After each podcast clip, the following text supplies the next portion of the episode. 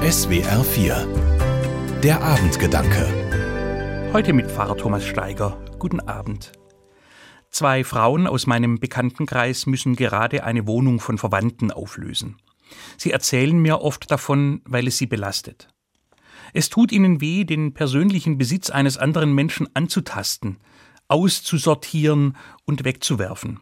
Zumal im einen Fall der ehemalige Bewohner noch lebt und alles mit ansehen muss der sagt dann auch hin und wieder, wie gut er das eine oder andere jetzt noch gebrauchen könnte, aber in seinem Zimmer im Pflegeheim ist dafür einfach kein Platz. Wenn eine Wohnung aufgelöst werden muss, bedeutet das immer einen großen Eingriff in das Leben von Menschen. Von meiner Mutter weiß ich, dass sie so lange wie möglich dort bleiben will, wo sie jetzt seit 55 Jahren lebt. Jeder Winkel in ihrem Zuhause weiß eine Geschichte zu erzählen. Ungezählte Erinnerungsstücke hat sie im Laufe der Zeit gesammelt. Sie stehen einfach nur da und müssen hin und wieder abgestaubt werden, aber da steckt eben auch ihr Leben drin. Und so ein Foto von früher oder eine Hummelfigur kann dann richtig wertvoll sein, weil sie ausdrückt, das war mein Leben. Du bist am Leben und hast noch dein eigenes Leben.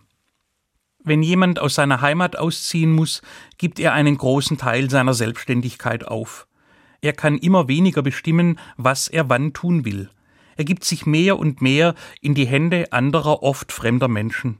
Das tut weh und ist schwer. Das verstehe ich nicht nur gut, sondern will mir das für mich selbst gar nicht vorstellen.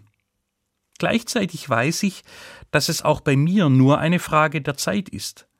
Ich weiß es auch deshalb, weil ich mich für Beerdigungen oft mit einem Wort aus dem Johannesevangelium beschäftigt habe. Dort ist von der Wohnung bei Gott die Rede, besser gesagt von den Wohnungen, weil sich Johannes das offensichtlich ganz individuell vorstellt. Jeder bekommt nach diesem Leben seine persönliche Wohnung im Himmel. Die ist dann endgültig, die muss nicht mehr aufgelöst werden.